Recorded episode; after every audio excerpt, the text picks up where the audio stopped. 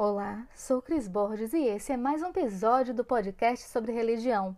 Hoje, o nosso programa é um pouquinho diferente. Temos a participação da mãe Celina, do Ile Axé Metala. Ela, com muito carinho, nos respondeu as perguntas que enviamos. E nesse podcast você irá saber como ela conheceu o candomblé, o que levou a se tornar sacerdotisa, falando também um pouquinho sobre Umbanda e abordará sua opinião sobre caridade, intolerância religiosa e outros acontecimentos. O nome da minha casa é Ile Axé Metala. É devido ao número 13, número de Nanã, número de quem me guia. Eu venho da linha de candomblé porque minha avó era mãe de santo e tem toda uma história dentro da nossa casa, dentro do nosso terreiro. Então eu dei seguimento a tudo que eu vi desde muito criança. E desde cinco anos eu já tinha essa comunicação com os orixás, eu já tinha essa presença é, viva dessas entidades, é, participando do, da minha vida, participando do meu andar, me avisando muito de todas as questões e isso a gente cria uma amorosidade muito grande com elas. Na verdade, eu venho da linha de candomblé, mas é, dentro da minha casa, dentro do meu ilê, eu criei é, uma capela onde meu tio era padre e espiritualmente ainda celebra algumas missas e criei também é, outras é, ramificações, é, como não só o catolicismo, mas também a Umbanda, o Espiritismo. É, eu acho que são através dessa, dessa união de correntes que a gente consegue consagrar cada vez mais o amor na terra.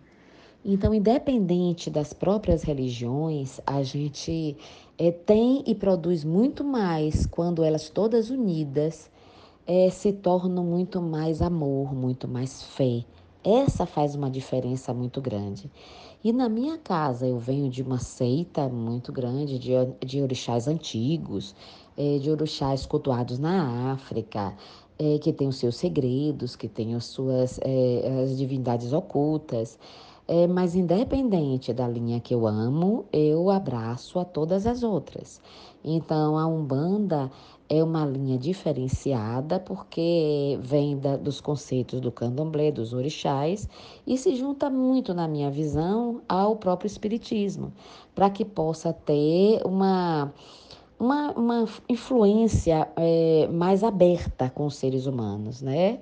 Eu acho que a Umbanda, ela fica mais próxima das pessoas. Foi uma linha criada por Zélio que criou uma intimidade para as pessoas poderem é, entender o que é um orixá, o que é um mexu, o que é uma pombagira.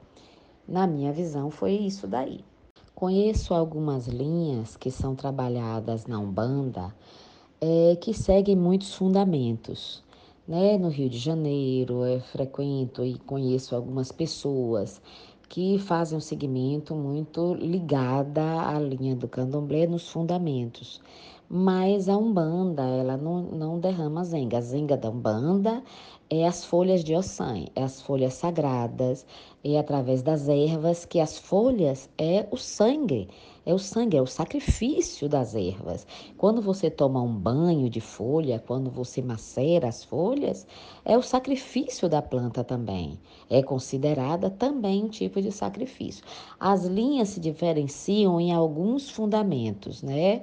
A Umbanda, ela cultua com muito mais, é, vamos dizer assim, é, sem tantos fundamentos, sem tantas exigências, sem tantas é, cobranças fechadas.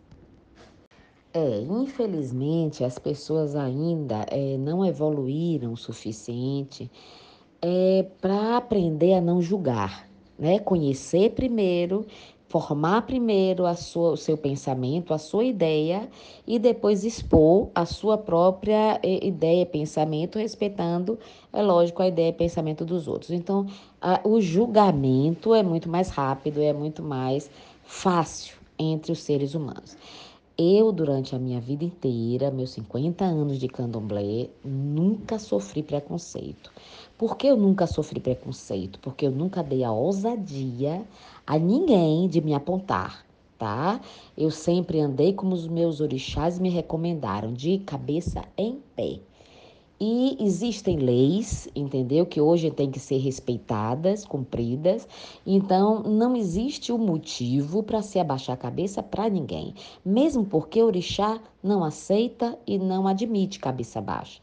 Então, quando você levanta a cabeça e diz me respeite porque eu te respeito, saia da frente que eu vou passar, simplesmente as pessoas saem, tá? E quando a gente confia no que nos acompanha, não existe por que não né? O sol nasce para todos. Não posso responder por todas as casas de candomblé.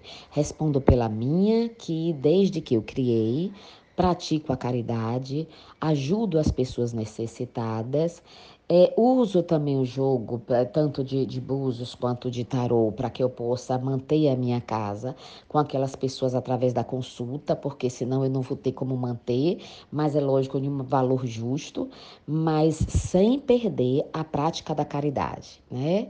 A caridade é a maneira do qual o Cristo nos colocou para aprender a amar. Fora da caridade não há salvação. Então não existe nenhuma religião que você possa é, definir como um ideal, como uma maneira de levar a paz, a maneira de ensinar o amor sem praticar caridade. Isso daí não é concebível. Então a grande maioria das casas que eu já fui, é, dentro do candomblé se pratica caridade, apesar de ser cultos fechados entendeu? Mas lá dentro ninguém sabe o que ocorre, né?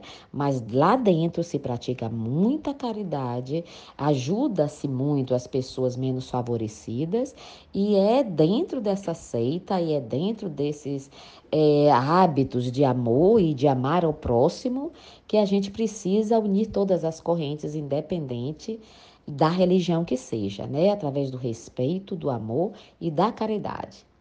E por aqui terminamos o nosso podcast de hoje com a participação da mãe Celina do Ilê Axé Metala.